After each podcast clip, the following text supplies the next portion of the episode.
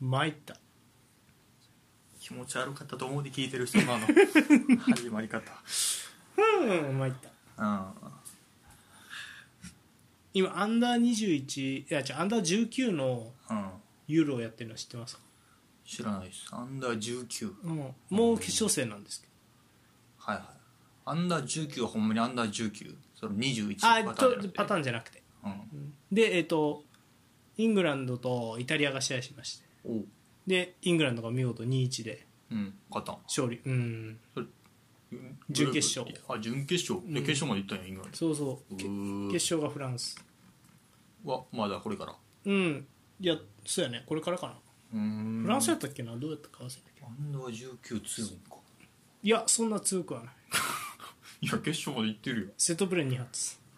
いやそれコもコーナー二発まあまあまあそうそうちなみにイタリアはあのフランスにグループリーグで5-0でボコボコにされて5-1か めっちゃ強いやっぱフランスずば抜けてるよねえーっていうような感じまあ実力差はそんなないかなって感じねイタリアとはあの、フランスとはもうああダメだ みたいな感じやっえ試合見たんそれはたあ見た見た見たいそれもう戦術がちゃんとあるってことフランスはやそんなない個人能力でってことそうそうそうあまあイングランドも似たようなもんやけど、うんちょっとそのうんー知ってる人おんの知ってる選手おんのそれいやーあんまいないね19になるとね、イタリアでもイタリアはまあちちょいょっとちょいあの名前は聞くなぐらいはいるけど、でもまあまあまあまあそうかうん19か多分まあベリンガムとか入ろうと思ったらまだ入れるんやろうなフルも入ってるからあれやけどああうんベリンガム二十歳じゃなかったっけ違あもううなったんかなあそうか決勝まで行ったかうんうーんまあでも戦術的にはないやろうんなんかイタリアの方がなんか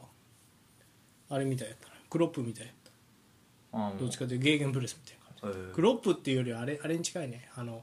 マルコ・ローゼっていうあのリバプールの監督してたあじゃあリバプールドルトムントの監督してたうんみたいな感じだった中盤ダイヤモンドにしてもうプレスプレスプレスみたいなレッドブルみたいなは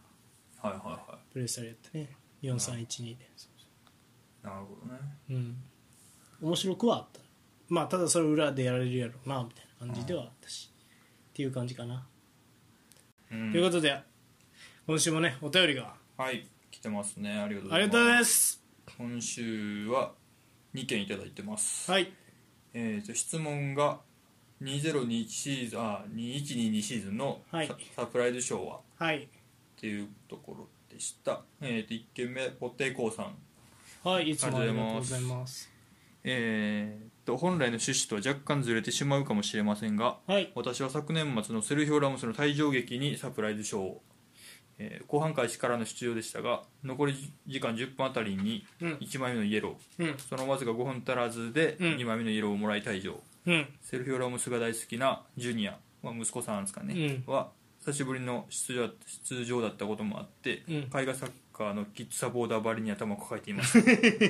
たそんなジュニアを横目にああやっとあの頃のセルフィオ・ラモスが帰ってきたなぁと不謹慎ながらもついつい嬉しくなってしまったあの退場劇は私たち親子にとってお互い違った意味でのサプライズでしたはいありがとうございますなんかいい話よねそうねちょっと感じ方がそれぞれ違ったんで違うんですねよ親子で確かに息子さんとかからしたら、うんまあただのまあただのって言い方もおかしいけどまあスーパースターというかそう好きって言ってたもんなうセンターバックんまあ現状何まあ一番世界でこうねまあ実績があるセンターバックうん現役の選手でっていう感じやけどまあ確かに長いことセルヒオ・ラモスを見てるとずっと変わらんなみたいなところもあるそうねあずっと荒くないみたいなそうそれでそれもありつつ上り詰めただもうんそうやね確かにあなんかもうちょっと落ち着くもんやと思ったけど落ち着かんなずっとみたいなイメージある俺セルフィオランスディフェンサーーそうやな落ち着かんなまあにしてもやな10 5分でもう2枚もらうわけやからな、うんちょっとまあひしかもフランスリーグそんな深いイメージあるけどなそうねうんもう久しぶりに出てはっちゃけたんやろうね多分久しぶりにややらしちゃったんやねうんありがとうございます確かにね、うんまあ、こういう、ね、出来事でサプライズっていうのはねあるね俺らはちょっと選んでなかったところそうだねやったから、うんありがとうございます確かにセルフィオランスねあの持ってきて早々これは俺らもちょっと半笑いで話題にはしてたよなそうね、うんまあ、来季もパリでやるのかどうかってとこやな、まあ、そうやね試合に出てほしいねラモスも、確かにうんもう一件ははい初めてくれた方ですね、はいえっ、とクレメンティアさんあはいありがとうございりがとまうごすざいますえっ、とマドリディスタですおいはじめまして、サプライズというと、うん今季のリーガはうんメッシラモスの対談に始まりあファルカオの活躍 CL での神がかり的な間取りうんホアキンの引退撤回などなどありましたが、うん私にとっての一番はうんリーガの名物審判マテオ・ラオスの現役続行です、あユーロを花道に引退すると報道されていましたが、うん今季開幕節から普通に笛を吹き 30節では 1, プレーで4枚のイエローカードを出す暴れん坊ぶりおーワールドカップへの派遣も発表されうん引退報道は何だったんだと思ってしまいました悪目立ちするスタンドプレーは多少減ってだいぶ丸くなりましたが、うんリーガのスターの一人マテオ・ラオスかっこ語弊があるでしょうかには来季も楽しませてもらいたいです長文すみませんいやーマテオラさん出すイメージあるなああそうなんや、あるありがとうございますあのつるっとした審判見たことあると思うけどまあ、見たらわかんのかな、うん見たらわ分かると思うつるっとした審判ようーん CL でも普通に吹いてんや CL も吹いてる吹いてるうーんいや出すよマテオラさん出すああそそうリーガもなう、て,、うんてかマジで結構審判に関しては俺プレミアってマシやなって思うプレミアいやどうなんか高いとは言われてないけどなイングランドもレベルってことうんでもなんかねあのだからねその良くも悪くもイタリアスペインは感情的になってカード乱発する審判があー、まあ確かにそういう面ではそうあのイングランドはそんなにやっぱ出さんってイメージあるよね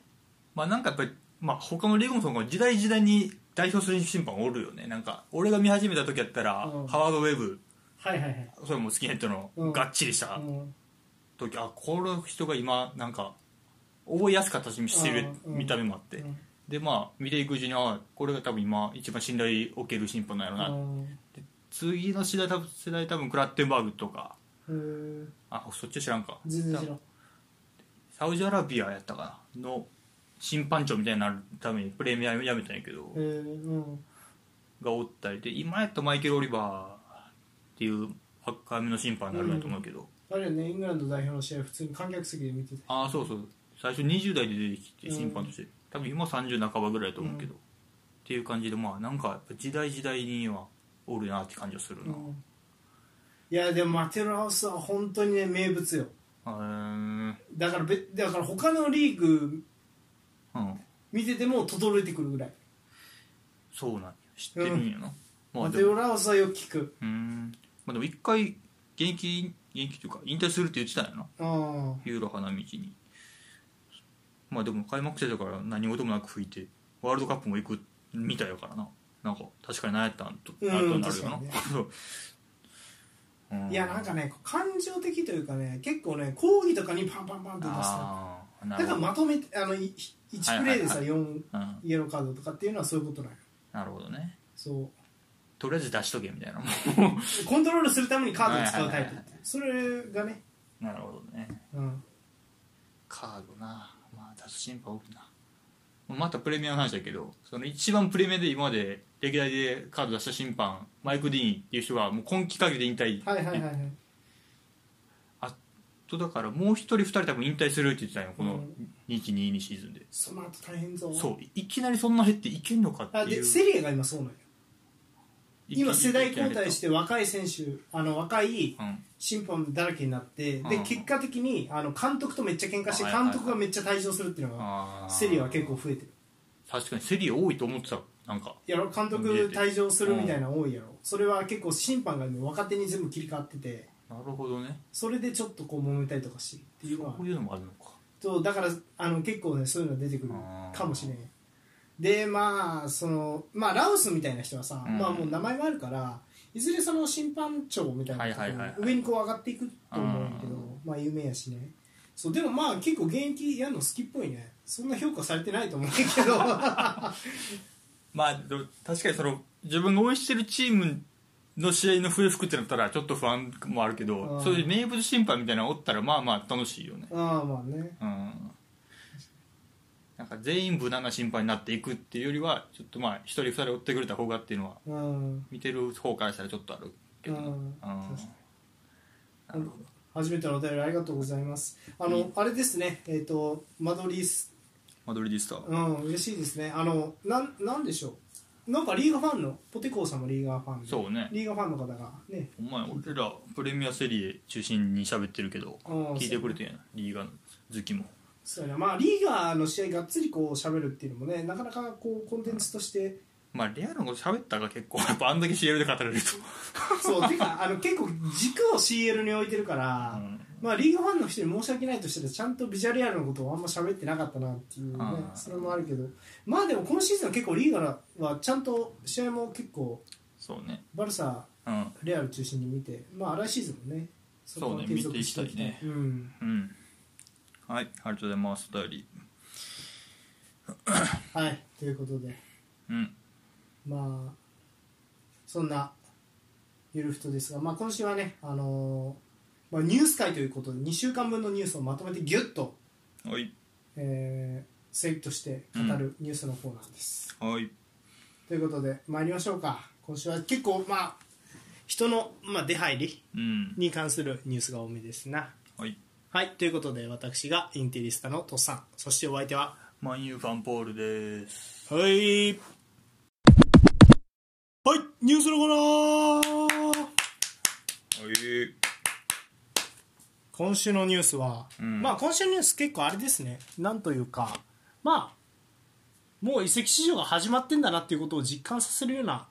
ニュースが多くて、まあ、できるだけ我々はスタンスとしてはその公式発表発表がされたものをそうね決まったやつを言っていこう言っていこうっていうような感じ、まあ、もちろんねあのこ今週のニュースの中にもまあちょっとは噂は入ってるんですが、まあまあまあというところで言っていきますがまずは、えー、と今週はプレミア方面から。うんいきます。はい。まずはリバプールで6年活躍のマネ。バイエルンへ移籍。あはい。ということで、えっ、と、マネはね、えーと、バイエルンへ完全移籍が決定しました。うんえー22日に両クラブより発表されたと。はい。現在30歳のマネですね。はい。で、えっ、と、プレミアリーグでは一度、えっ、と、22ゴールを挙げて得点王になったシーズンもあっそうねあり、まあえー、と今シーズンは、ね、アフリカネーションズカップセネガル代表を初優勝に導いて、うんうんまあ、バロンドールもあるんじゃないかというふうに言われていたんですが、うんはいまあえー、とリバプールを出てうんバイエルンミュンヘンへ移籍という形になりました。はい、なるほどバイエルンはね、えー、と絶対的なエースレバンドフスキが、まあ、移籍の希望を、ね、もう公言しているような状況なので、まあ、それに関して、まあ、そこの抜けた穴を、ね、先に補強してレバンドフスキ放出の方向性に向かうんじゃないかというようなうん噂もされています。いやー決まりましたねということでマネがバイエルンミュンヘンへ移籍です。そうね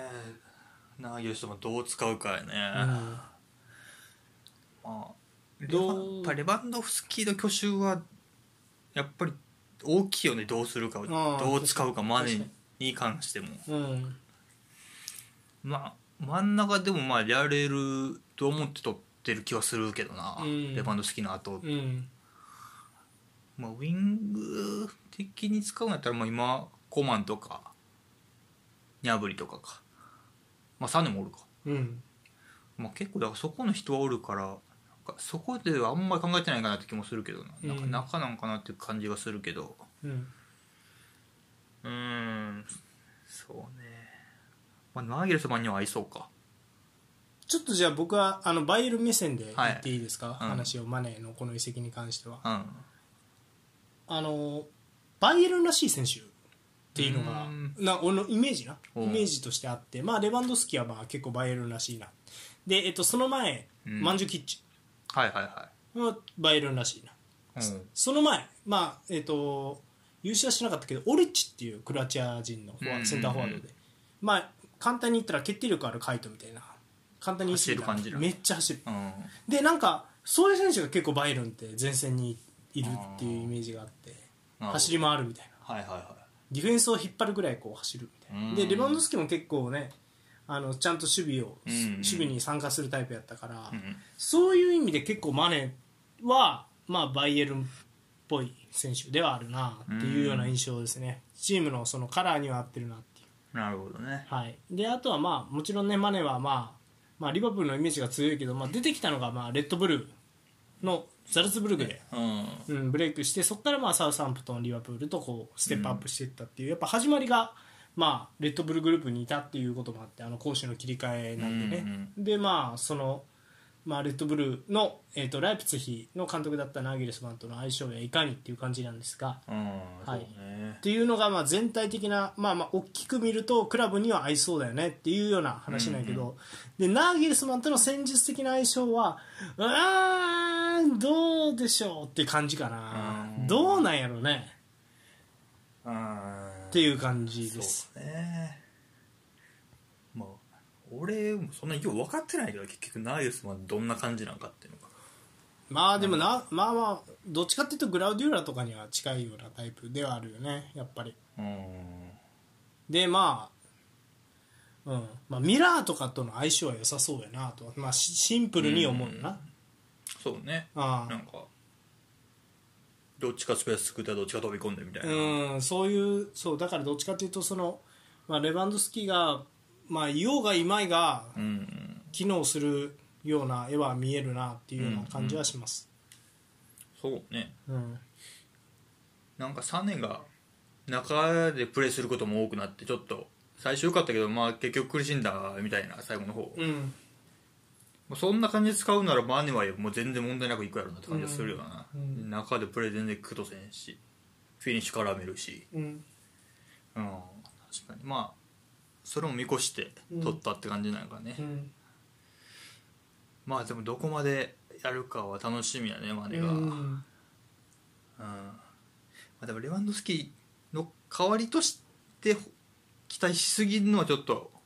とは思うけどね、うんあんだけ点取れる人の方が少ないわけだから、うん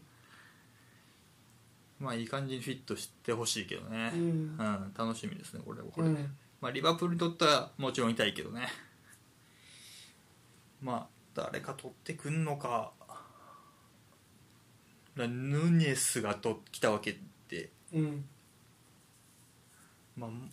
うん、まあ、ジョタ、サラ、フィルミーノ。うん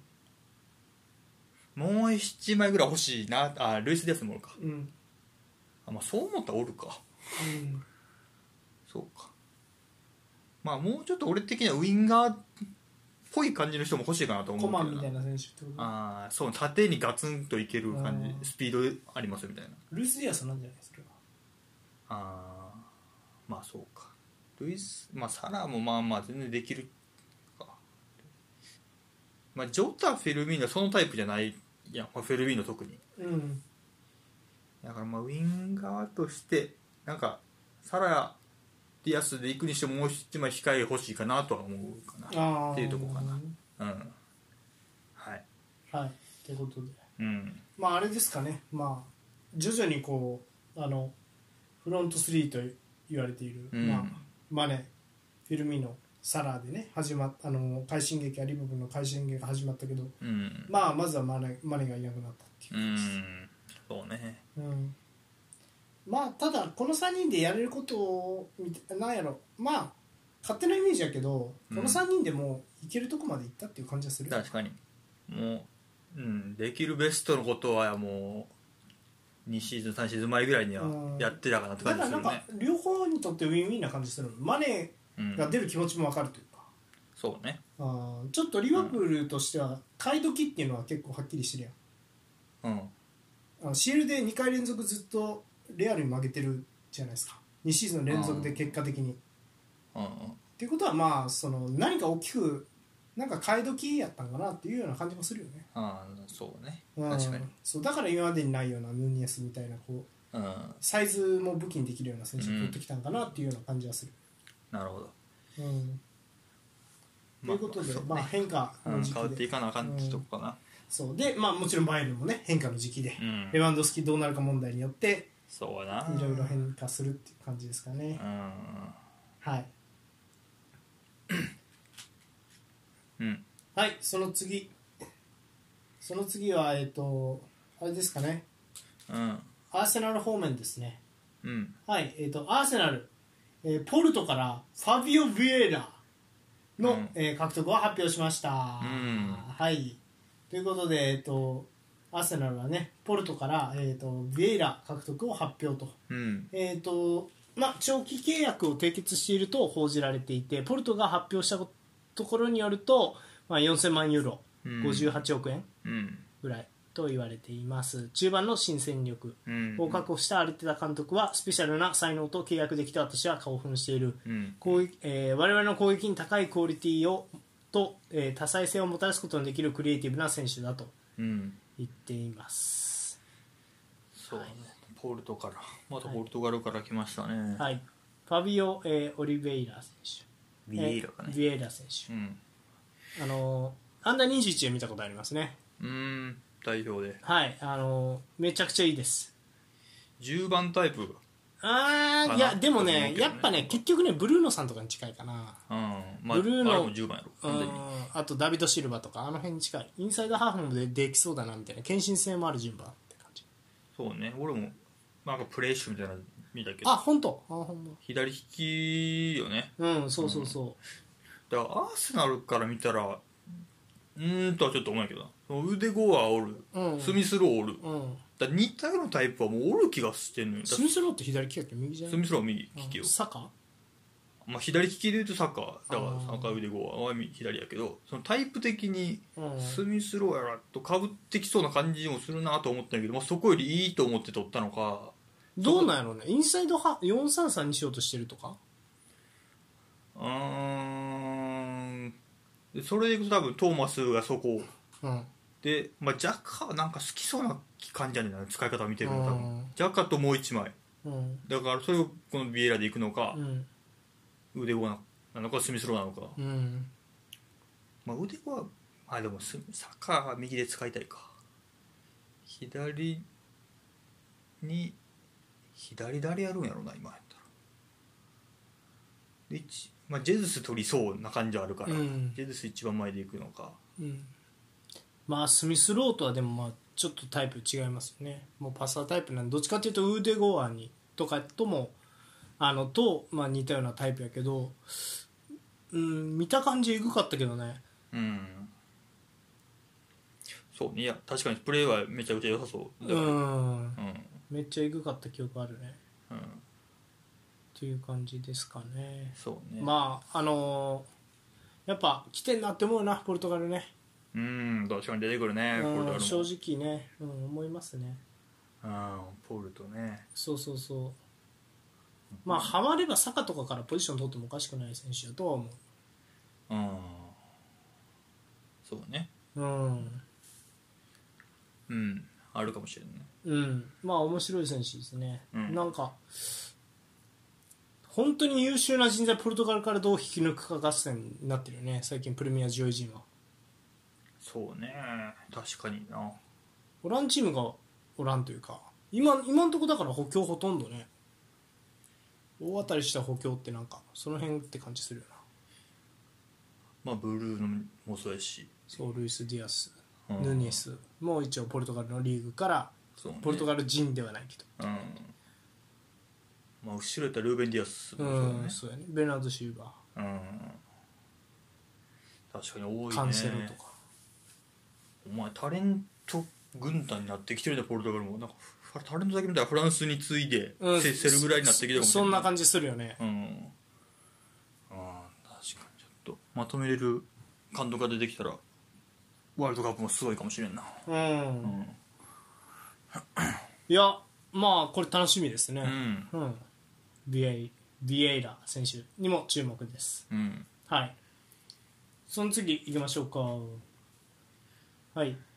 えっ、と、その次はトッテナム方面ですね。トッテナム、ミッドフィルダー、ビスマ獲得を発表。今季3人目の補強、えーとなりました。うんはい、ブライトンから、えー、とマリ代表の、えーイブ・ビスマが、うんえー、とトッテナムに完全で移籍しました。うん移籍金は、えー、2500万ポンド、うんえー41億円ぐらい。ボーナス含めると3000万ポンド。うんまあ、49億円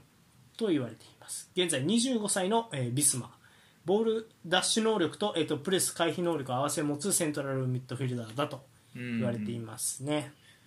ブライトンでは4シーズン124試合に出場したとはいはいはいいうことでしたいやビスマは結構もうスパーズ以外もビッググラブ名前上がったかなプレミア内ではあそうなん結構前々から上がってたかな、うん冬もう前の冬とかも出てた気するし、うんスパーズ行ったかって感じやな、いうんやいいと思いますよミッドフィルダー中で多分まあスパーズコンテンツ541の中4の中2枚のどっちかって感じがするけど、うん、まあそうねまあどっちかというとディフェンスの方がいい気はするななんかうんだからまあそうねホイビアと並べるかホイビアと誰で使ってたっけ源田君ああそうかああハマりそうねなんかせらしていい感じにまあシエルも始まるし、レンタンクールとセラしていい感じになってきうん、なんか似てる感じはあるかもしれたないああなるほどね運動量あってホイビアの控えはウィンクスとかになりそうそうねただウィンクスもなんか一石の多さ出てたけどね、ええあそうんそうねなんか着々と取っていってるねスパーズううんうんまああと他にもね、えっと、ペリシッチうんブレイザー・ホースターとう取っんてて、あとはディフェンダーも取ってるのかアンダー21うイングランんド代表の、えっとディフェンダーも取ろうとしてるっていう、はいはい中、まあ、3人目の補強として、ううんんそうねはいそうねちゃんと使っていったらまあそのあなたがよく言ってる CL 始まったらあんまりコントうまいこといかへんでっていう話、もうなんか自分でも分かってないかもしれないなんか選手層あーなるほをど集めにしといてだから22万いい選手集めようとロしーテてーションできるようにちゃんとあーみたいなちゃん無理よだってケインとソン・フンミンおる時点でそれはもうちょっとかなわない あの二人の機会はむずいまあ、ケインのまあね難しいけど、まあ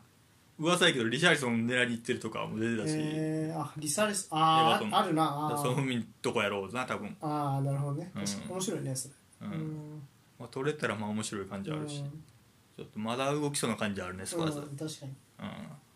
はいということで、まあ、スパイズ、でうんちなみにこのビスマあれユナイテッドとかにも欲しいた感じでああうんおったら使うと思うフレッジ・マクトミネーよりどうなんやろなうーん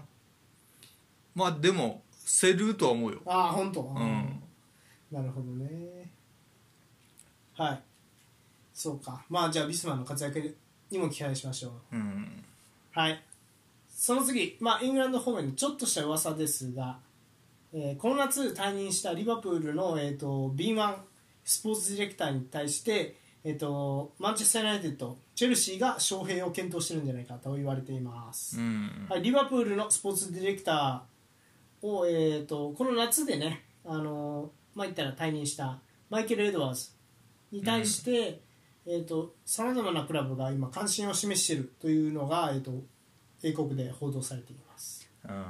はい、このマイケル・エドワーズさん何者かと言いますと、まあ、簡単に言うと分析部門の責任者としてリバプールに入ってで、まあ、彼が入ってから獲得した選手っていうのがまあ素晴らしい、えーマネ、サラーえーロバートソン、ファンダイク、えーアリソン、ファビーニョとうんもうで後々の主軸となる選手を指導して取っていて、うんまあ、クロップを支えた人材と言われてたんですが、まあ、この夏にねうんえーエドワーズは、まあ、本人が新たな挑戦を求めたっていうこともあって、まあえー まあ、退任うんで、えーとまあ、内部の昇格で、えー、と別のジュリアスジュリアン・ウォードっていう人が、まあ、リバプールのスポーツディレクターになってるんやけど今このフリーになってるエドワーズに対して、まあ、いろんなクラブがね、えーとうんまあ、獲得したいというふうはいに雇いたいっていう感じかなうんでスポーツディレクター職を用意してる特に大きいのはマンチェスター・ユナイテッドとチェルシーうんでマンチェスター・ユナイテッドは、えーとまあ、今かん、えー、と CEO も変わって、で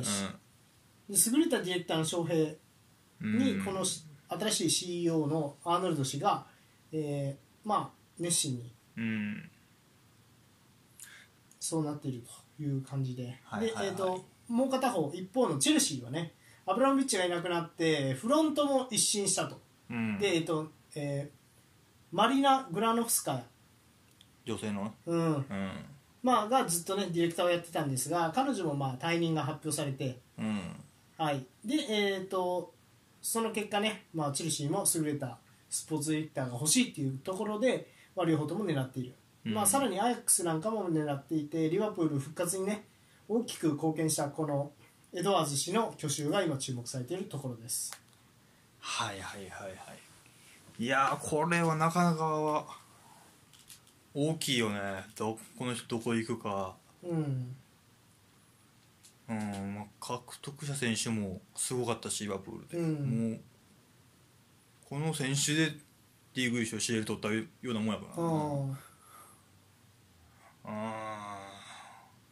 ー来てほしいねユナイテッドうんでまあラングニックがまあ退任っていうかもう関わらんようになって、はいはいはいまあ、ラングニックにどこまでそもそもやらず権限与えるつもりやったんかも分からんけど、はい来るならもうそのこのエドワーズさんうんもうがっつり入ってほしいよねその、うんラングニックがやろうとしてた、えー、何やったっけアドバイザー的なやつコンサルティングコンサルティングうんみたいななん曖昧な感じじゃなくてうんもう権限バッと与えてうん取る人ももうこの人が決めてぐらいまでのうん感じで来てほしいけどねう、んうん、こういうとこにお金使わなねユナイテッドは、うんまあ、チェルシーも確かにもうだからチェフとかもあれやねフロントおったけど抜けてうんでもさっきのあの女性の人うんも退任して、うんだから結構まあ大きく変わろうとしてるから確かにいいタイミングではあるやろうけどねあのーチェルシー最近出てくる噂チェルシーっぽくないですねやっぱクリバリーにしましたうんこれ俺ツイートもしたいんやけどうん、なんかクリバリーとかさ、まあ、リディガーがいなくなったから、まそうねっていうところセンターバックは何枚か取らなあ、い何枚かっていうのでね結構いろんな噂上がっていくなんか今までのチェルシーっぽくないなって感じがするよね名前上がってくるのがなんかネームバリューに頼りすぎてるような選手を取ろうとしてる感じがするというかうんイメージね今まではそうでもなかったか今まではなんかその地味ながらチェルシーらしい選手を取っているなっていうようなイメージはあったなうんそうねチェルシー誰なのあんまりチェルシーの移籍かなんか後ろ取ったのもチアゴシューバーぐらいのイメージしかないな最近まあリディガーとかはローマからやからねもうリュウディガーも結構前のイイメージやななんかうんそうチアゴシュあーバのー印象としては華麗なディフェンダーよりもうん、しっかりこう体強いディフェンダーを選ぶっていう感じ、うんまあそそのイメージまあテリーのイメージ強そうやけ どなんかそのイメージあるねチェルシーにはなそうそうそうそう、まあでもどうやろうねなんかただそのチェルシーの場合結構監督によってその合わせて選手うん取る選手とかも結構監督のリクエストもちそゃんと聞き入れてる感じもするから、だから、まあうん、それがアブラモビッチのいいとこやったかもしれないそうそうそうだからそういう意味で言うとこん今のなんかねそのクリバリとかはちょっとらしくない、うん感じですネームバリュー先行っていうかうんまあ、合うとは思うよ合うとは思うけどいやはいはいチアゴ・シーバーいるからそないみたいなうんかといってベンチに置けるようなネンバリーの選手でもないやんか、うんクリバリってそうねそうかといってね難しいよねクリバリとチアゴ・シーバー並べるのかって言われるとちょっとまた違う感じはして、うんまあ並べて機能したらちょっともうどこも立ち位置的にかなるけうど、んそうねうんまあただねそんな、えー、とチェルシーもまあ求めてあのエドワーズ氏を求めているという、うんまあチェルシーは変わ変わり時やからね今がねいや一番ーねそうねうもうん変わるなら今って感じやもんなうんうとんいうことで、まあ、このエドワーズ氏の去就はねうん期待しましょうんうはいその次セリエ方面ですはいはいまずは、えー、とインテルシモーネ・インザギ監督24年までの契約延長おおいやーシモーネ・インザギ監督ねえっ、とうん24年の6月まで契約を延長したことを発表しましたまあ、うんえっ、と1年更新したっていう感じですかねはい、うんというところで、まあ、インザイ監督はね、えっと、コッパイタリア優勝して、セリエ A では、まあ、惜しくも2位フィニッシュ、ただチャンピオンズリーグでベスト16進出おと、ーはい、コンテ監督の後任としては十分な結果を残したこともあって、給与もね、えっと500万ユーロ、うんまあ、7億2000万円うんに、えっと昇格、昇給したといううん感じで、まあ、インザギーの、まあ、言ったら、まあ、契約が延長となりましたいや、うんこれはまあなんやろうなあのちょっとインテルいいニュースというかうんこう結果出した人にちゃんとこうお金を出してあげれてるっていうのは,、はまあまあまあいいんじゃないですかっていう感じの、まあ、かん軽いニュースなんですけどまあ、確かにねおうん金ないないとは言いながら、そうそれもあるしやっぱりあとはうんやっぱ普通の監督だとなかなか厳しいところをやっぱり印西監督はよくねうまいことやったと思うから、やっぱりなんでね来シーズンはそうやね来シーズン何に期待するかなやっぱまずはリーグ戦の優勝をねミランと争ってもう一回うん、うん、もう一回勝負してミランにもう一回勝ってほしいなっていうようなそうね感じですかね、 2年やったんやなそもそもじゃ契約がそうやねうん、まあということで、まあ、若手監督ねいっぱいいると思うんやけど、うんイタリアもねはいはまあ若手の監督の中でも結構その出世頭筆頭感はありますねシモーネ・インザーギねううんん、ステいい形でステップアップしたなっていういどこやったっけ前あえー、ラツィオですねあまあそうかでもラツィオできてたんやなまあもちろんそのルイス・アルベルトはやっぱりシモーネ・インザーギ時代うんうんうんが一番輝いてた気もするなとか、はいはいはいまあ、イモビルもね得点王に復活し始めたらやっぱりラツィオの、まあ、インザギが監督するラツィオに戻ってきてから、まあ、インボービルがまたセリアで得点王になるっていうような機会が増えたなっていうような印象もある、なるほどうん、いいですね、どこまでやってくれるかそうですね楽しみです、うイんンザギはいでそんなインテルですが、まあ、これはびっくりしましたねルカク1年でインテル復帰、優勝レンタルでチェルシーから加入決定うんはいということで、まあ、ルカクがねインテル復帰が決まってえっ、と まあ 決まり 決まりましたえっ、とレンタルえっ、とシーズン終了までの1年間のレンタルでえっ、とレンタル料はえっ、と800万ユーロとうんでプラスボーナスはいはいはい29歳のえっ、とルカクがねえっ、と帰ってきましたうんえー昨シーズンは、えー、とチェルシー史上最高額で移籍したものの、まあ、結果的にね、えー、とね44試合出場で15ゴール2アシストうん公式戦ではねうんただサポーターを納得させることはできず結局ルカク本人がインテル復帰を希望して、えー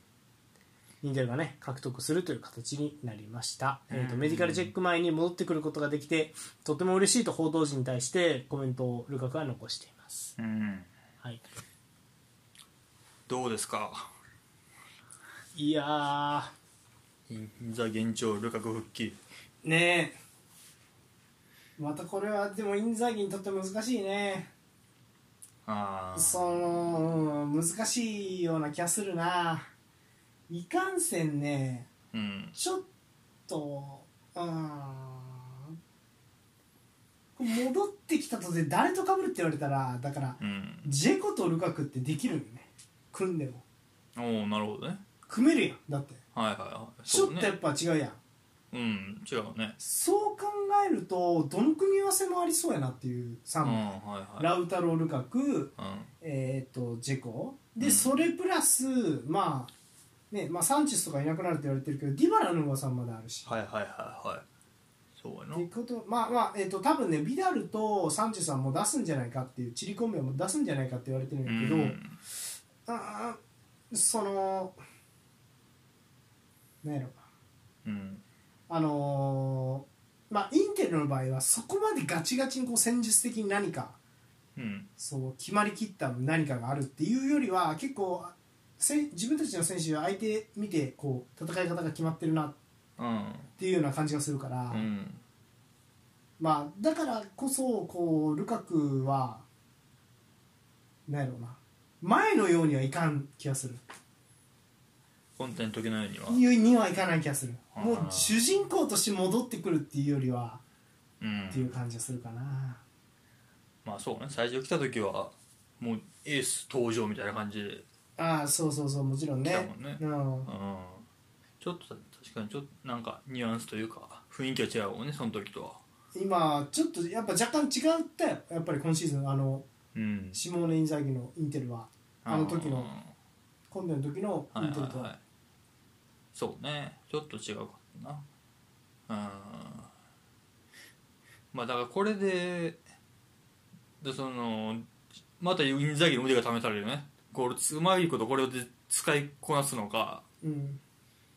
いやド S っていうかド M なんよねなんかインテルのうフロんントはド S やなって思うし、うんインザキはド M やなって思う こんな難しいね確かにいやどれでもいけるもんなうやろんまあそうねジェコまあジェコルカク並べたらすごいねなんかでもそれが一番ハマりそうな感じであーそうやななんか恐ろしいなその2枚がハマってきたら、うんやろまあもう高いしううん速いしあーなんかルカクの真骨頂出てくるんかもしれんなそれですその方がねうルマクポストマンと組んだことないやろから多分、んないと思うねそう真の意味でのポストマうんンジェコさんがね、まあルカクを引っ張ってくれるかもしれないいやちょっと楽しみじゃないですかうん、そうです、ね、まあ、楽しみ半分、うんまあ、またルカクは腐っちゃうんじゃないかとも思うんで、ベンチに回されたら、うんまあ、繊細ですからね、ルカクは、多分性格が、うんこの動き方見てると、うんうんうんまあそうねうん1年チェルシーでうまいこといかんかったからそうそうっそうていうのは実はあの結構、なんかで言われたけど、実はインテリアしね、めちゃくちゃ言葉喋れるの、イタリア語も喋れるし、めちゃくちゃ喋れるよあー、ルカクって。まあそうかベルギーベルギー何語なのなベルギーベ語ルだギーの語はかフランス語やねうんフランス語とまあいろんな言語が入り乱れてるからベルギーだからベルギーの選手って結構どこ行ってもいろんな言葉しゃべれる選手が多いななるほそうそうオランダも近いしねオランダ語も多分なんかサッカー文化とかもベルギーって面白くて北部はえ北部やったっけななんかどっちかがフランスに近いからフランスみたいなスタイルなんやけどもうもう片方はそのオランダに近いからオランダの433システムがそのまんまどうんうんうんでやってたりとかして結構ベルギーってそういう意味でも地域性があって面白い。ということでねまうんあ帰ってきました、ルカクお帰り頑張ろう なはい、うん頑張ってくれうん、頑張れうんそしてその次です残念なお知らせ、えー、と驚異の左足セルビア代表ディフェンダーコラロフ現役引退うんはいまあ最後はインテルかなで引退となりましたうんはいえーとまあ、かつてはシティ、ローマなどでも活躍した、えーコラロフが、まあ、現役引退を発表と、うんまあもともとはね、まあ、有名なになったのはやっぱラツィオかなラツィオで有名になって、まあ、シティにも行ってあそうなんや2回のチャンピオンズリーグ優勝などにも貢献しててでその後ローマプレミア優あ勝かなあプレミア優勝にも貢献しててでその後ローマでその後インテルでしたが、まあ引退となりましたうーんはいでえっとまあコラフのねコメントは、えっと、36歳のうん36かうん頑張ったね、えー、と今日フットボールとの別れを告げるよ遅かれ早かれこの日が来ると分かっていて自分の夢を実実現できたことに感謝していると、うんまあ、感謝の、えーコメントを残しました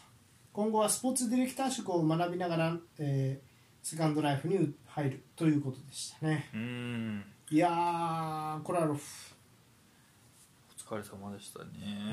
いやーまあ俺はシティの時がっつり見てた感じだけどねああなるほどシティ、まあ、年齢的にもシティの時がピークだったのかないや17ーいやピークはラツィオの時だと思うああそうラツィオの時は普通にサイドバックとしてそこそこスピードもあったからシティの時もあったんじゃんそこそこほんま思うけどね、うん、全然レギュラーでやってるシーズンもあったし何年もあー俺なんかシティがコラロフを欲した理由はやっぱロングフィードやったんかなってああそれもあったと思思ううよそうそうあ後のろから見左足てはたけどそうそうそうでもやっぱコラロフやっぱイメージとしてはやっぱり、うん、なんやろうなうんうんラツィオの時はやっぱ普通にサイドバックのイメージの方が強かったからうんそうどっちかっていうとだからセンターバックやらされてんの見てはかわいそうにっていう記憶しかないな 全然違うみたいな印象やったねセンターバックシティの時ほぼやってなかったと思うえでも3バックの左とかやってたよあまあ3バックのうんそう俺結構シティであのまあ言ったらステイしてこうロングボール織り込んでるみたいな印象があったけどでもどっちかっていうとまあラツィオ時代はどっちかっていうとオーバーラップしてクロスみたいなイメージだったからえぐってクロスとかああそうそうそうそうもう俺は完全にサイドバックのイメージだけどなあシティでも、うん、まあ左足のねなんと言っても、そうやねすごかったねうん、フリーキックもイメージあるしなやっぱりうんあー、まあ、高速クロスもすごかったしうん駆け上がって、うん、プレミアの優勝がペリグリーニの時は普通に主力で優勝もしてるからなシティでああそうかそうかうんすごかったよえペジグリーンの時おったっけそうやったかもっと2010年から17年にましてあだーかそうかそうらシティの初優勝の時にはおるああそうかそうかうんなんか俺その頃でななんていうの俺どうしてもシティのサイドバックがコラフっていう印象があんまないよねなんか薄いというかいやそなんでやろうん俺サバレタの方が全然うサバレタコラルフよやもろうそう両そはう両サイド、うんなんかこうあんまりまそんあ、なクリッシュと競ってた時とかもあったしああそうまあ、ペップ来てからはもうざっと多分1年で抜けたかなえ17年がペップおったかおったな多分うんうんペップ来てからは多分もうすぐローマ行ったんやろうけどうんうんいやすごかったよ左足ほうんま、んどうんだローマの時よりはほとんど見てないから分からんけどまあその後もね確かにまさかローマに戻ってくるとはってほんまにローマに来たもんなラツィオったにああそうやそこもななかな確かかやにねうんおメンタ前やルな的にはローマ行ったやんうーそうそんだから俺それこそシティの時のイメージだったからインテルでまあ多分ほとんど出てなかったのかな、うインテんルだから全然ウィングバックでもええのになと思ってたもん俺、ああうんまあ、多分そんなんも走れる状態でもなかったんかもしれんけど、うん年でうんうんまあでもそれぐらいまあシティのサイドバックで全然俺上がるねやっぱり左サイドうんはまあ、一芸に引いてた選手だったねやっぱうん、うん、なかなかなかなかなんか異質な選手だったよあの、うん精度が高いとかコロフより多分数字がいいまあアーノルドとかの方が数字はいいんやろうけど、うんあのライナー性はあんま見たことないないやーみたいなキックの質だったよねいやほんまそうねシャビアロンソ的というかああなんか早かったよなめちゃくちゃ早かったうんそうで速くて本当にあのちょんって合わせたらゴール決まりそうなクロスうをん入れられる選手で、まあ、フリーキックはもちろんね決めてたし、うんうんでもなんかそのうんコラロフはもう少しこうあれやななんかあーそうねなんでシティやったんやろうなっていうのはもうねステップアップするんやったらあうんっていうのはちょっと思うかなわかんないけ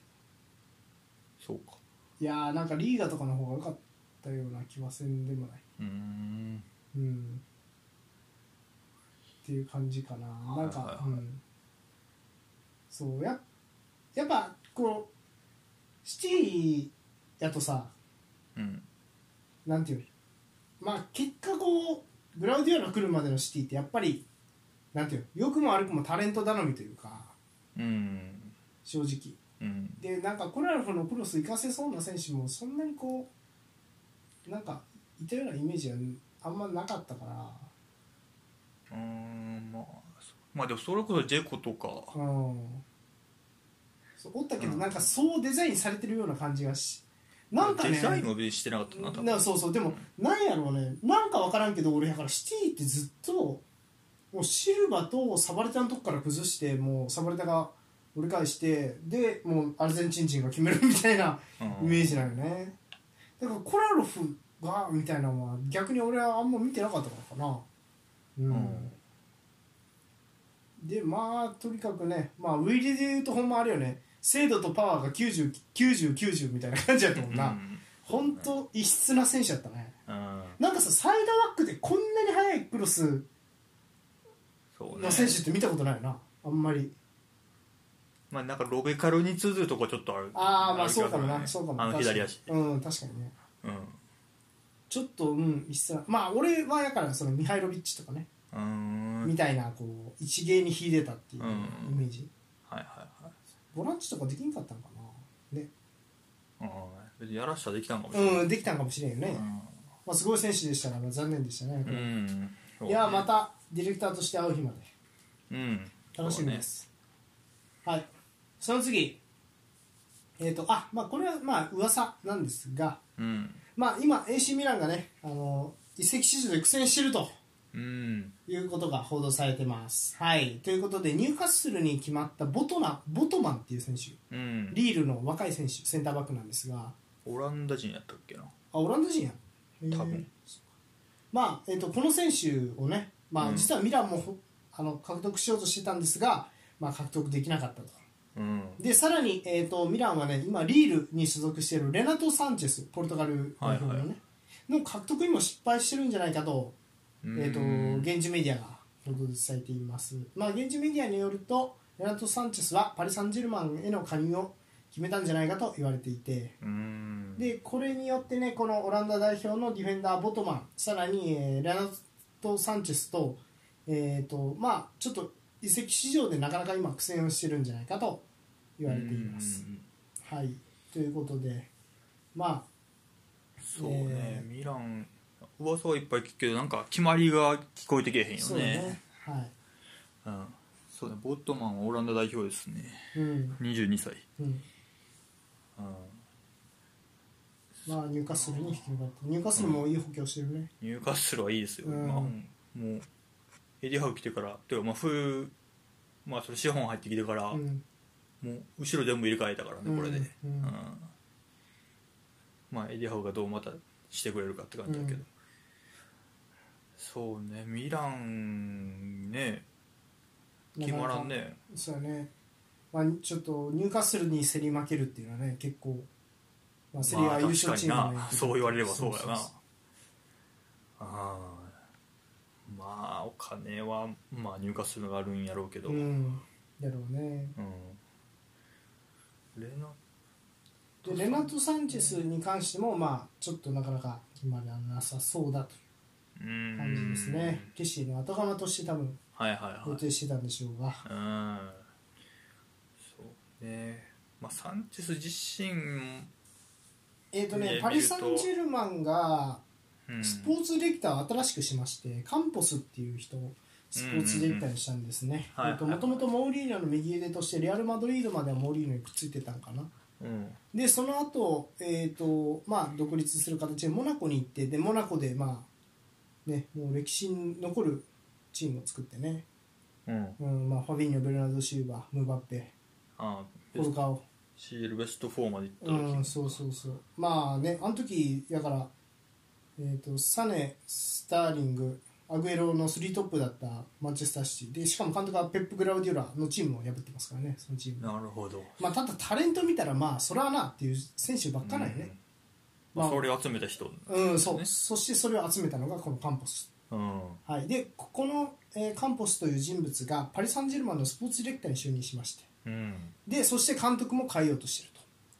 そうねポチェッティーノじゃなさそうやもんなもんなんと、か、はい、ポチェッティーノ解任して選びそうなのがガルティエ監督うんこのガルティエ監督っていうのはリールが1回優勝したじゃないですかああ何年か前やったかあの 2, シーズン前2、シーズン前かうん、あのリーグワンね、はいはいその時のフランス人の監う督、ーんはい442硬い442が基盤の監督ではいはいまあでもその時の環境もあるってことやなじゃあサンチェスもちろんその、うんサンチェスとしてはレナト・サンチェスあれガルティエって、まあ、どうやったっけな、まあ、忘れたけど、まあ、レナト・サンチェスとしては、まあ、ガルティエと一緒にパリ・サンジェルマンっうんていうの方が、まあ、自分にとってはいいんじゃないかと思ってるっていう、なるほどはい、まあうんそうね監督変わるんやったら、まあ、そうなるかもしれないなんかうんタレントだけでも見てると中盤もいっぱいおるやんパリもうんまあベラッティオもレギュラー確定うんかなって感じはするしなんかうん、あんたもパレデス以外以上の選手はなかなかって感じがするな、うんそうねゲイとか、そうそうそうあとは誰や、まあ、ワイナルドゥムも本来いた中盤で使いたい選手だしなううんんーんあでそんなもんやったっけエレーラ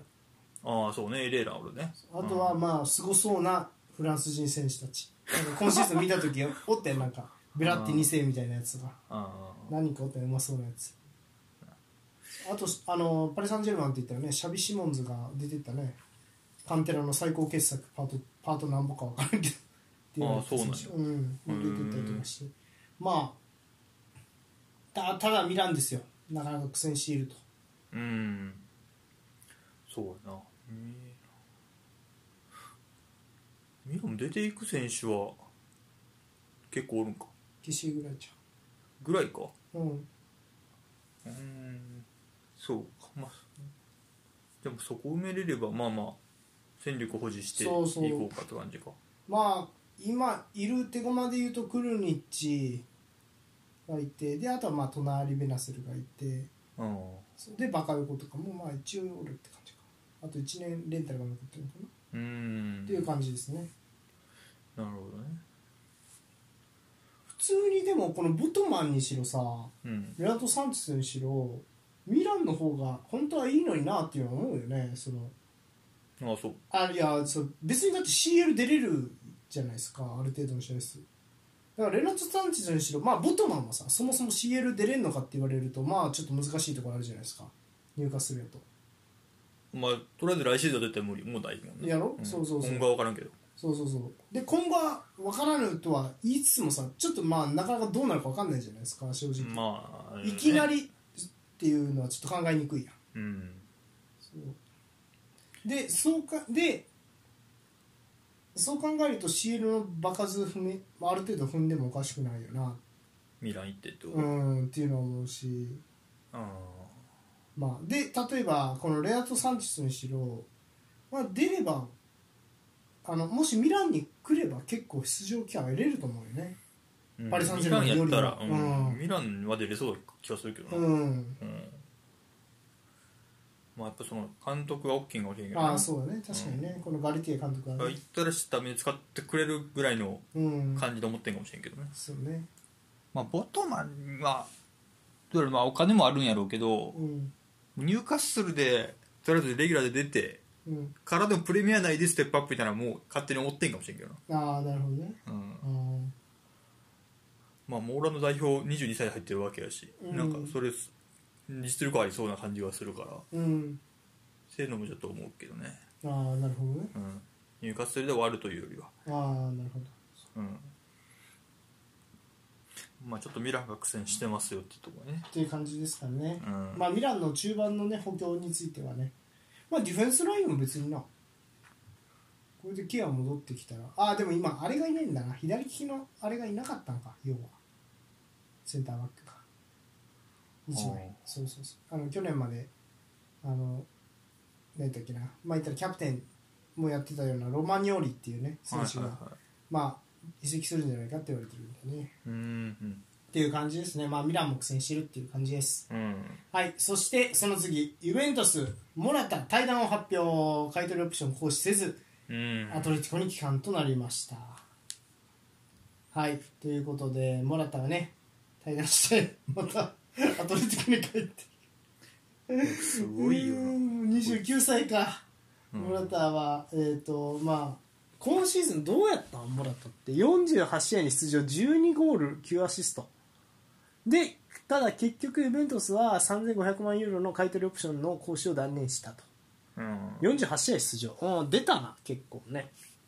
そう週はまあ出てるねあ昨シーズンが20ゴール12アシスト今シーズンは12ゴールえー9アシストごめん俺これ完全やと思ってたわもう2シーズン目やから完全じゃなかったよね2シーズンレンタルしてたよなうんそうねそういうことだったよあーそうなかそうかいやーまあだからこういうことなんですよねもらったっていうのは僕はなんかアンチもらったみたいな感じで立場を取ってますけど謎やなほんまにそのアンチもらったの立場はまあでもアンチ、まあ、これを見てもやっぱそうかなんやなと思うよだからどこ行っても完全な主力になれるなられへんからこうだってるわけやああそうやねもう絶対欲しかったら完全に取るやんみんあーまあなまあいやタイミングもあるんちゃうでも分かんないけど長いなタイミ ングがタイミング悪いのが長いなねどレアル2008年にレアル株組織加入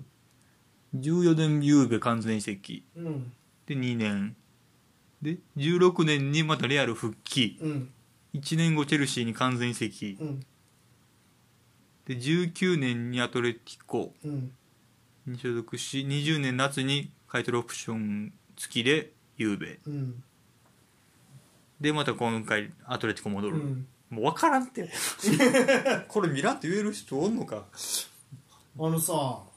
でもブラホビッチの控えどうすんやろねそうねディバラもおらんし、まあ、タイプも違うけどうそうまあ誰か取る気でおるんかんなまあでもあのなんかさモラタをさ左で使うのがいいって言ってたやんポールははいはいはいはいそうあれは良かったと思うけど、うんそうあれ結局キエザ戻ってきたらキエザの方がいいじゃんってなっちゃうもんねあーなんかおキエザそこまであんま見てないから分からんねんけど、うんなんかキエザというよりはもうその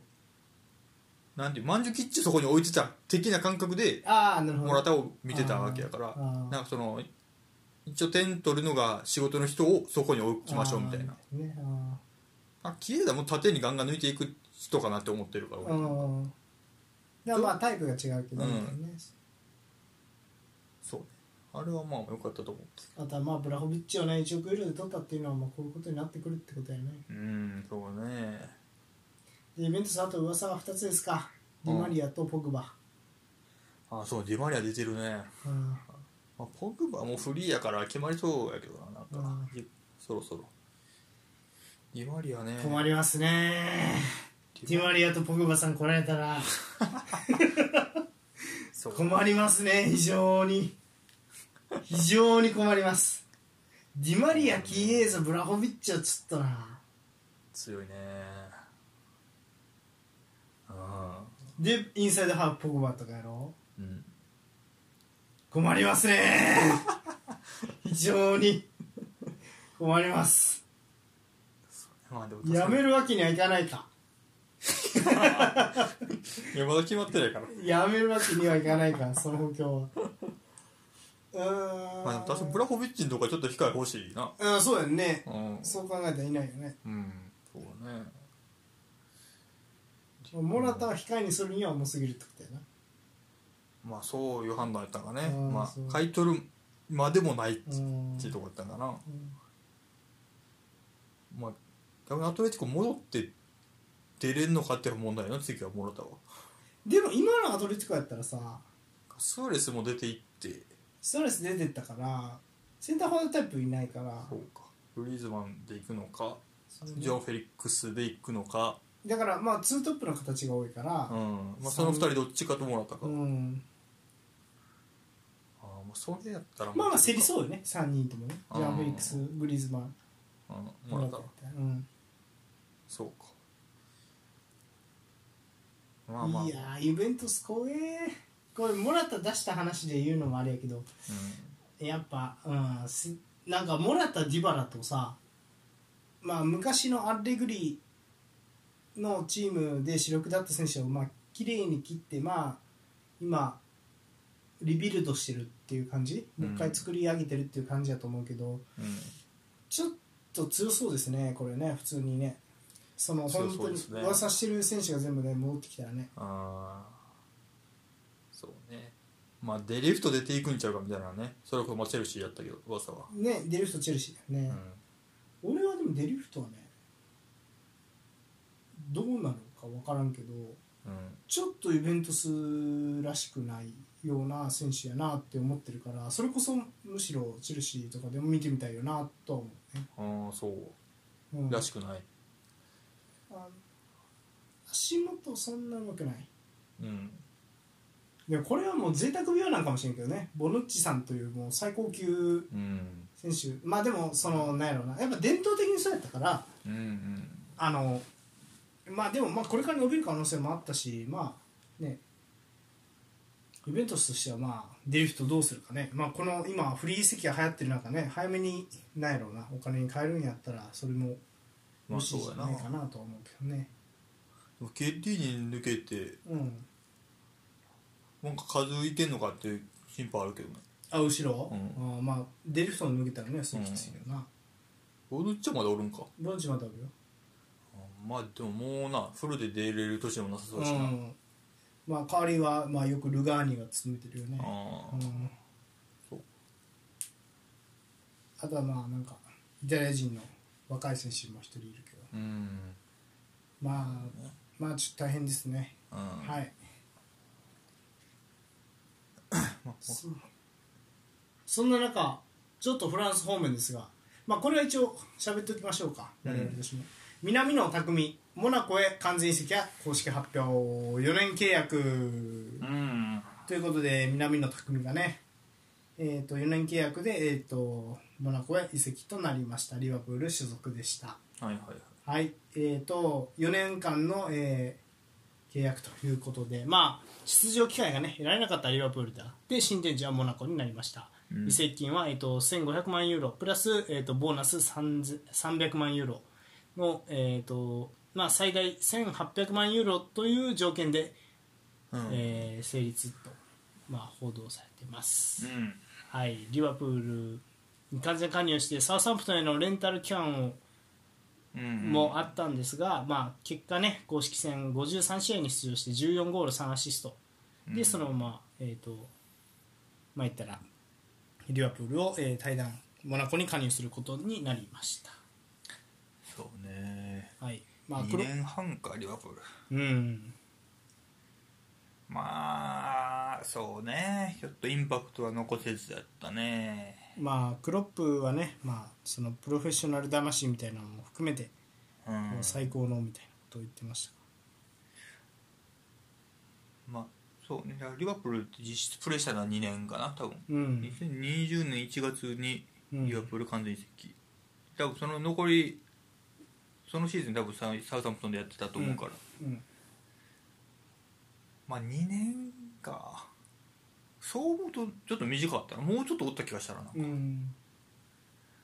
まあそうねまあ行った当初はサラ・マーネ・フィルミーノが絶対でまだおおった時やからねうん、でもシャキリとかと設定、うんシャキリオリあたりやな多分設定だのは、うん、まあそうそこ2人と比べても特段インパクトは残せずうん、試合もあんま出れずうん、でも今シーズンはあれだから4冠かけてめちゃくちゃ試合やったからカップ戦は結構出てたよね、うんなんか FA とかリーグカップでは決勝で取ったりもあったと思うからうん、そっちではまあまあ活躍してたんやろうけどまあそうねちょっと今後も残すほどではなかったんやろうなうん、うんまあ、モナコフォランドとかいますよね。ポラントってどこの人ドイツ、うーうんん、とかいますよね。まあライバルとして。そうねどういう使うつもりでおるのかな、うん全然フォーメーションも監督も分からんけどう俺うん、ん。まあ、まあね、クロップがね、まあその南野はまあね監督にとって理想的なこうプロフェッショナル魂があって、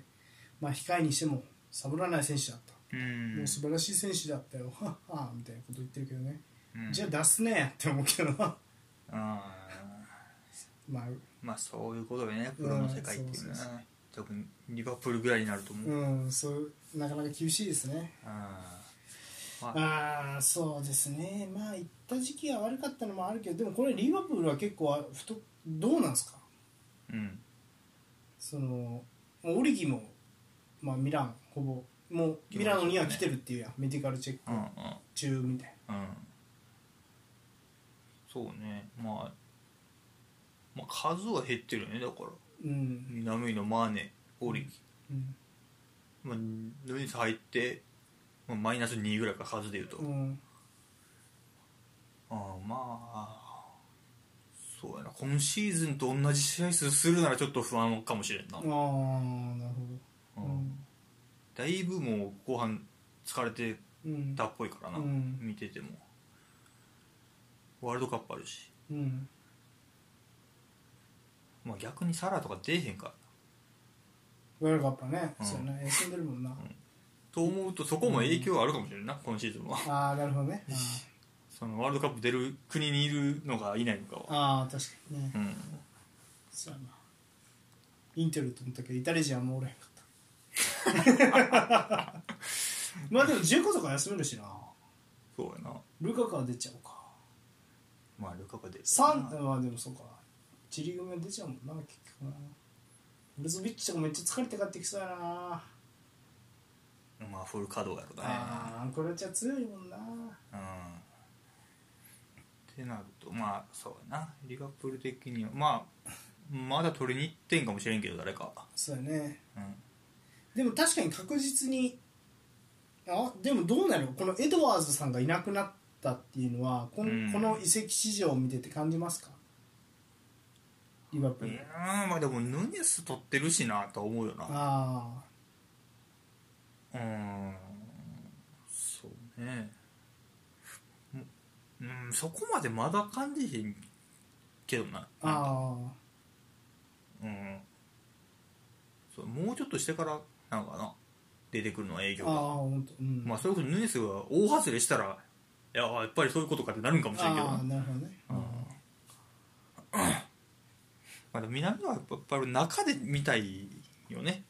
どういうことポジショントップ下トップ下とトッかプ下かもうゼロトップか俺はウイングで使うぐらいならゼロトップの方がいいと思ってリイバンプールのサイ時ドハーはフとかでもそうそうそうそうあウイングじゃないんよなやっぱあ俺的にはほんまうんじゃあ日本代表のあの左サイドもあんまりいやと思うねああ使うならトップしちゃうかなと思うけどうんな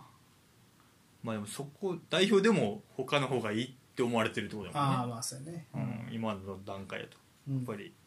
モナコで試合出てやなワールドカップに向けてはいってことで、まあ楽しみですねモナコで出れればね、うんいいそのなんかになるやろう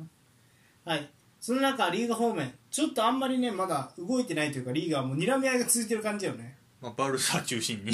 睨み続けてるバルサうがんは まあまあまあっていう感じなんですがえっとビルバオがね、うんえっと会長選挙ありまして44歳の実業家えっと、ウリア・ルテ氏が、えっと会長になったと、うんでその結果、えーバルベルデ氏が、えっと3回目の指揮官就任うんとなりました、うんうんはい、ということで、えー、とビルバーがね、えー、とバルベルデを、えー、と招聘したとで、まあ、会長選挙では、えー、と2名の会長が戦って1名は、えー、とあれやなもう1回あのビエルサ監督を呼び戻そうとしてでもう1名がこの、えーバルベルデ監督まあえー、と3回ねもうこれで3回目かあのアスレティック・ビルバーの監督経験があるうんそうどちらかかっていうので、まあ、どの監督を、えーとまあ、招聘するかっていうことも、うんまあ、発表しながらこの選挙だったんですが、まあ、うん結果的にビルバオは、えーバルベルデ新監督の招聘うんとなりましたね、はいはい5年ぶり、えー、と3回目、はい、ということで、えーとまあ、このね公約通り、えー、とウリアルテ氏は、えー、と当選してバルベルデを、えー、招聘と58歳まだバルベルデそんな年いってないね、うんはい、うんとなりました、まあ、バルセロナは、ね、最後、えー、とリーガ連覇したんですが、まあ、バルセロナは解任されて、うんでえー、とそのまま、えー、とあれですねあのリバプールに逆転負けしてああ CL のそうですね、あうんああの時そうかはいはい、あれで解任されたあれでではないうんあのあとシーズン進んでってやったんやけど結局途中で解転解任されてセティエンっていう人はいはベティスでポゼッションサッカーやってたからっていうので選んだんやけど、そのセティエンが来たんやけどそのセティエンも結果的に、えー、と今度はあれかバイエルンにボコボコにされて解任と、いはいうんそうかうん、バルベルデ非常に楽しみですね3回目なんかそんなやってんやなうんまあビルバオで442を作るっていうのは結構簡単に想像がつくねうんバルベルデは、まあ、442で堅いディフェンスからの攻撃、ああそうかバルサでもそうやってた人かまあまあまあっていう、まあ、バランス取れる監督ですよね。うんはい。ってことで、まあ、俺はバルベルでもう一回どっかトップクラスのチームでやるんかなと思ったけど、まあ、ね、やっぱ中堅というかね、うんうんうん、を選んだって感じだね。そうねそそうバルサ以外もどっかやってたのかな大きいとこう。いや、大きいとこはない。なないんかうん、うん結構ね、あの、スペインのね、監督がね、こういうバルベルデとかね、あとマルセルリーノとかね、まあ、あとエメリとかも入れていいかな。うんとかね、その中堅のクラブでこそ輝くみたいな監督がいるよね。うんなるほどねあとは今のセビジャの監督もそうだよね。そういうことでいいああもうそうよね中堅のクラブでこそみたいなビッグクラブ行くとやっぱりちょっとな、そうねなんかあのだビッグクラブがねなんか癖あるというかなんかもううんまあ、バルセロナはバルセロナのなんかあるしなんか流れが、うん、まあ、レアル・マドリードをねアンチェロッティほどうまくまとめれる人がおんのかっていう気もするしねアンジェロッティ時代以外うん、ってなると確かにスペイン人の監督はだからステップアップどころがないんですよねそれは結構辛いところですねうんそうね特にこうバルベルデとかエメリみたいにこう現場叩き上げですみたいな人がちょっとなかなかステップアップしようとしてこう失敗してるっていう印象が強くてうんちょっとそれは難しいところですな、そうねうん、あーまあそうかセビージャとかなってくるんかだからそうね、ううんん、ただまあ来季のリーガーまあ楽しみですねうんうんという感じですはいということでまあってことは今マルセロのが空いてるのかなまあ結構俺何人か好きな選手好きなあの監督リーガーにはいるから、うんまあ今後のリーガーはね結構楽しみですねうんはいそれ最後のニュースちょっとデカめのニュースですなサッカー界という感じのニュースねまあ欧州ではないですがアップル、えー、と MLS と、えーパートナーシップを締結23年から、えー10年間全試合をライブ配信ねメジャーリーグサッカーねはい、えっ、と、アップルがね、えっ、と、Apple TV アプリケーションでメジャーリーグサッカーをの全試合をライブ配信を行うことを決定しました。うんはい、発表によると、えー世界中のファンが、えー、と地域による、えーとまあ、言ったら放送や、えー、と放送停止や従来の有料テレビ放送の契約はなく全てのメジャーリーグ、えーサッカーとあとは、えーリーグカップ、まあ、これはあれか、えー、とメキシコリーガのクラブも、えー参加する大会うんを、えー見ることができるとうん AppleTV でね。はい、ということで、えー、とこの AppleTV は、えー、と MLS ストリーミングサービスにサブスクリプションを登録することで全試合、えー MLS の全試合をライブ配信で見ることができるよというようなコンテンツで。はいはいでさらにはね、えっとサービスで、えっと新しい毎週ライブ配信される試合の大絶唱とか、うんまあ、試合のリプレイ、ハイライト、分析などのオリジナルプログラムを用意しているとうんというところで、はい、AppleTV はいはい入っている方は、まあ、メジャーリーグサッカーが見れる。いやこれスポーツ史上初、まあ、この記事にも書いてんやけど、はいはいはいそのメジャーリーグプロフェッショナルスポーツリーグが提供するあらゆるものに一箇所でアクセスできるようになります、うん、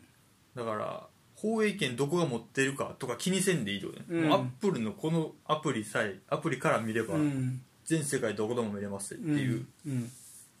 まあ、プレミアやったらイギリスやったらここはやけど日本やったらダゾーン今までやったらダゾーンです、みたいなことがないっていううん、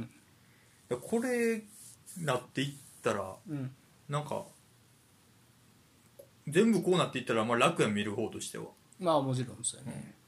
でアップルがこんなもんに全部に手を出し始めたらなんかえらいことになっていきそうやなって感じがちょっとしてるねあまあアメリカの企業やからまずアメリカから行こうかみたいな感じなんかなとも思ってるけど、まあ、確かに楽でいいよなって感じがすあ、る、うん、いちいちどこか変遷でいいしまあ、NBA 方式ですね。 NBA そうなってんの NBA は NBA がそのサブスクリプションみたいなんで、まあ、毎試合、まあ、まあ独占ではないけどねあの、うん日本だと楽天に入ったら見れるとかあるけど、はいはいはいまあ、でも NBA と直で契約すれば、うん、うん、 NBA のアプリを下ろせばもう NBA の試合は見れるっていなるほどねう、うん、まあ確かにそうそっちの方がまあそ放映権の方が儲かるんかねそうするよりどうなんやろねどっちなんやろね、直売する方が儲かんのか、うん、うんまあ、放映権の方がその原価プラス色ついて儲かんのか、でこのアップルのうんこれ配信する配信料はまあ、うん340億円らしいんよ、うんまあ噂によるとというか、うんまあ、ある記事によるとうん J リーグ210億円らしいんよ、うん今うんもう J リーグよりはもうアップル金払ってることこのメジャーリーグサッカーに、うんまあ、こちらのプレミア2400億円らしいんやけど1シーズンおおすげえでも桁が違うんやけど、うだんからなんかもうアメリカがまあ結構サッカーに力入れ始めたんかなみたいなアップルまあアップルは一企業やけどもうここに金ボンボンボンボン突っ込んでいって市場としてでかくしてサッカーを盛り上げていったやろうないかみたいなし始めたら、うんそれはでもな可能性としてかなり低いというか、うん、どうしてもアメフトに勝てないと思うもうそれは伝統としてってこアメリカってアイデンティティがない国なんですよ歴史ができて浅いしと、うんでアイデンティティありそうなうん異民族というか、えっ、ともともと住んでたネイティブの人たちはアメリカ人いあの移民してきたアメリカ人たちが駆逐しちゃったわけなんで、うん何もないんですよだから俺らって日本の歴史ってあるやんうんあれがないんよ簡単に言うと、うんめっちゃ短いんよ要はうん明治時代からしか歴史ないみたいな、うん伝統的に続くもんって何もないんですよ、うんじゃないですかアメリカってうんでどうするかって言ったらどうしてもオリジナリティにこだわるよねアメリカってだから自分たちでスポーツも作るのよアメリカのものだからアイデンティティなのそれがアメリカのはあはあだから変わってるんですよ一風だってなんでそんな世界中の人がやってないのにそんなもんにこだわるんだって俺ら思うんやけどそれはアメリカのアイデンティティなんです野球もあのかやってるところが少なくてもいや俺らはクリケットじゃなくてこの野球ってやつでやるっていううんなるほどそうっていうところがあるんですただそので違う視点で見るとアメリカ人っていうのはうん年々年々ラテン系の人の人口が増えてきてるん ですね今うんでラテン系の人メキシコ系の人うんサッカー好きなんですようんでその人の人口が増えればそういう古き良きアメリカの伝統すらちょっと薄れてきて可能性はあるけどそれはもうちょい先の話って感じかなうんっていう気がしますねまだちょっとさすがにこうアメフあの五大スポーツの画像を崩すかって言われるとアップルが金突っ込んだとて微妙かなっていう感じがする、うんなるほどねうん、ただまあ10年20年スパンで見るとうん逆転する可能性もあるかもしれんなみたいまあそこまで見てんかもしれないね10年で契約やしなこれもなうんうんそうそうでもやっぱそれぐらいアメリカにとってスポーツってやっぱ大事でやっぱりアイデンティティがない国やからこそ、うん何かアイデンティティを求めてそのうちの一つがやっぱスポーツ、うん独自のスポーツっていうのがアイデンティティなるほどねそあそういえばベイル決まってたなうねベイルあそれも前の決まってたなロサンゼルスうんロサンゼルスなんとかやったなうん、うん、いやまあスター選手はなんかでも久しぶりな気するのよねベイル級が行くってああジェラードうんああ分かるでもこの前までイブラヒモビッチとかって2シーズン前ぐらいまで ななんとも言えんだよねで俺はおるんじゃんなんかそんな出てないだけピルロとかもちょっと前までおったしなまあそうか新たに決まんのかとかねねずらっといくらも結構おったんかその移籍したのが結構前で何年えそもういそうまそうしそうたそようみたいな感じなのかなうんまあでもベイルもそっち行くんやなって感じはしたけどねいやゴルフもできるしなまあそうねやっぱ試合でよう、まあ、ワールドカップ出るしなうーんそうやなウェールズうんまあまあっていうねアメリカサッカーが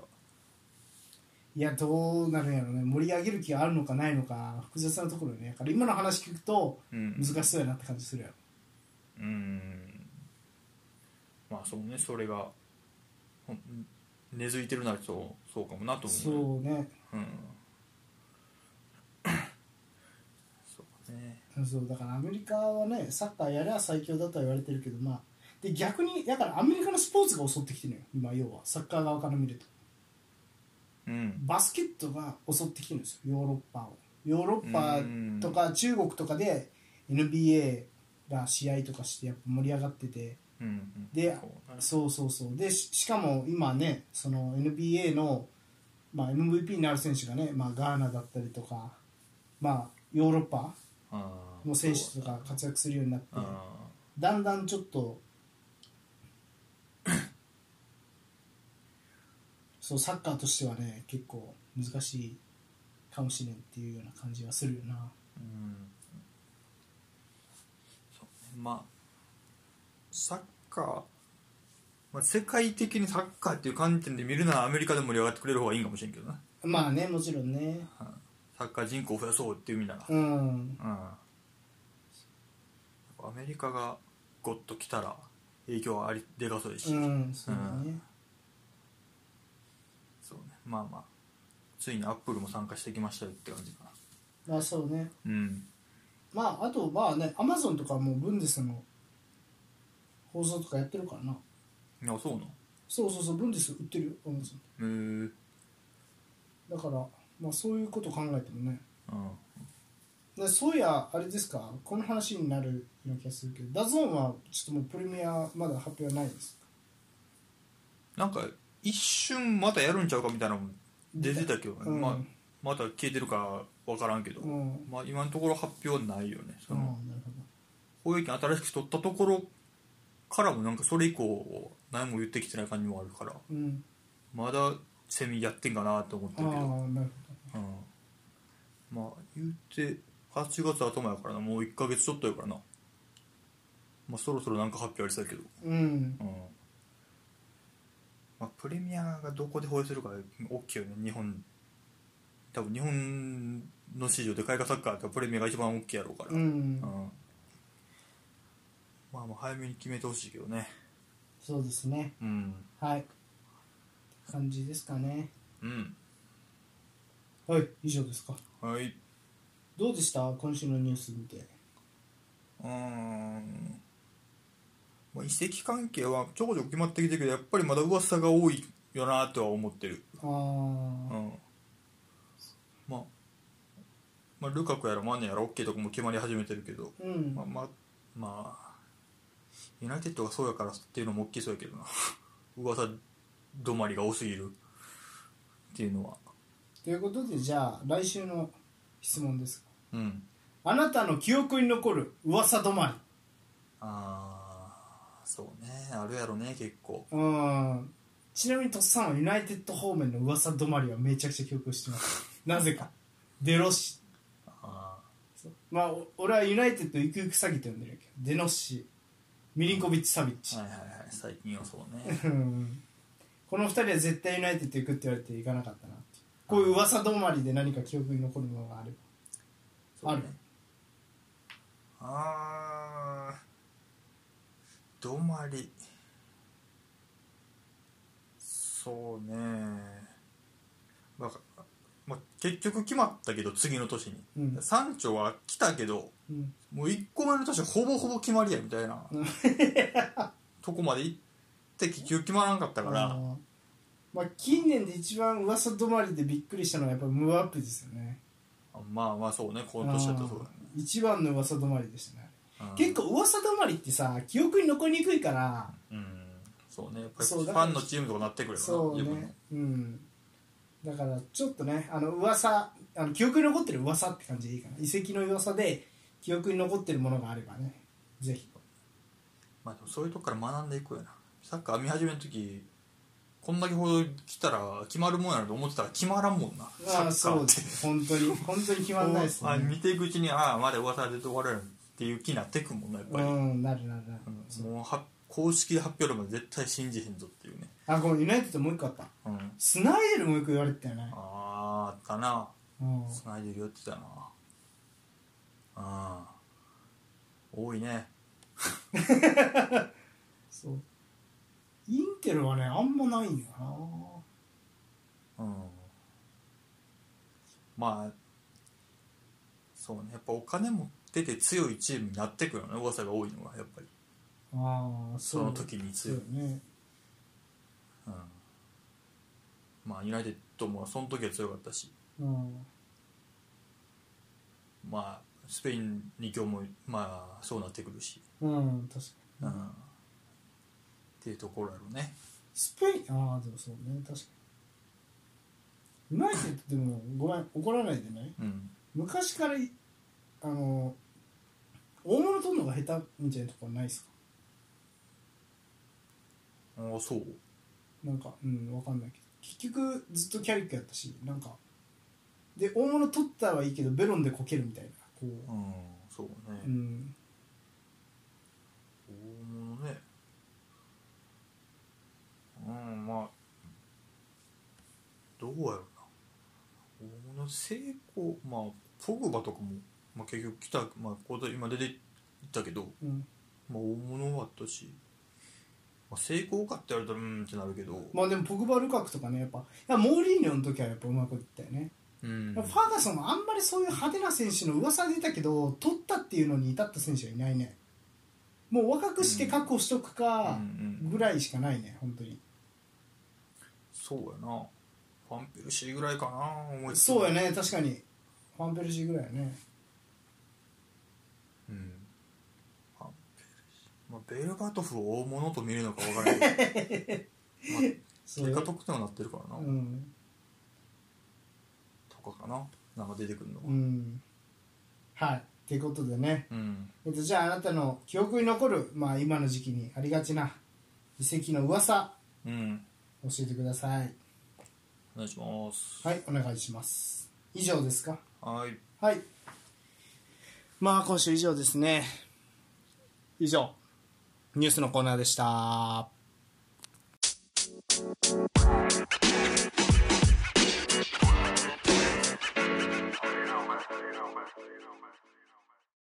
はいエンディング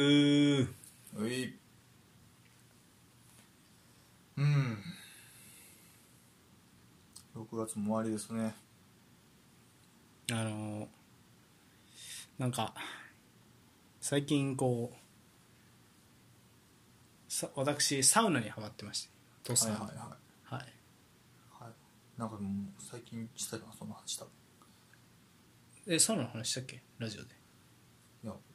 なんか俺らが喋ってないかもしれんけど、うん、そうやろそれ絶対なんかサウナの話ち流ょっ行っとてますねみたいな言った記憶もあるけど、あ本当うん、いやいいよ別にうん夏のうん夏が一番こうサウナに適した時期じゃないかなって思うんですよ私はああそう暑いし、うん暑いがゆえに温まった体で水風呂に入るのがめっちゃ気持ちいいんですようんまあ水風呂は気持ちよさそうで、まあ、サウナの基本ルーティンってだねサウナ入るでその後水風呂入るで外気浴って言って外でこううん横になるっていう、うんはいはいはい休憩するっていうのが、まあ、サウナのルーティンなんですけど、うんその冬場とかだとその外気浴した時に寒いんですよ水風呂入った後だから、うん気持ちいいんですけど寒すぎるんですよ、はいはいはいでそれ考えると夏って絶対寒いことないしで外気浴するにしてもうんもう水風呂で体キンキンに冷やした後、うん外行ってるんで気持ちいいんですよそれちょうどええんや暑いとならんのやならんならんならうんであの落ち着いてきた時に暑くなってきたなってなったら、うんまあ、サウナ入り時というかもう一回また一周するみたいな感じではいサウナの中に入ってしまえばもう一緒だな夏も冬もあ一緒やね、うんそう一緒一緒まあそう思うとそうかもしれんなうなんか、んそんな入る前と入ったら気温差がなくうんやったら体にもいいんかもしれんなんか、うんうん、まあ結局水風呂入ってるけどまあそんなねまあサウナにはまってるんですけどうんどうですかポールさん最近ハマってることなんかありますかえー、ハマってることね何やろなハマってることうーんなんかパッと出てけへんな別に ハマってることね散歩え散歩まあ散歩でハマってるというかうん時折するけど別に前々から日課ですよねポールさんの散歩っていうのは日課やったら毎日でなあかんや ん毎日もしてないあ本当うん、なるほどいやーまあ皆さんもねでも夏どうお過ごしかもしねお便りくれる際にね私はまあ夏は、確かになそうんっか見見てる時間そうあ今そうだよ今空いてるんでね何してるかみたいなここれこっちを今週のお便りにしてなかったなまあいいや 来週にしようか、うんはいってことでまあまあね2週間のニュースやったんでまたえっ、とその次ね、えーうんまあ来週に関しては特集の週ということでそうね何かしら何か特集をやります、うん皆様お楽しみにはいはい以上ですかはいはい以上それじゃあ、えー今週はこ今週のルフトはここまで私がインテリスタとっさんそしてお相手マンユーファンポールでしたはいまた来週さよなら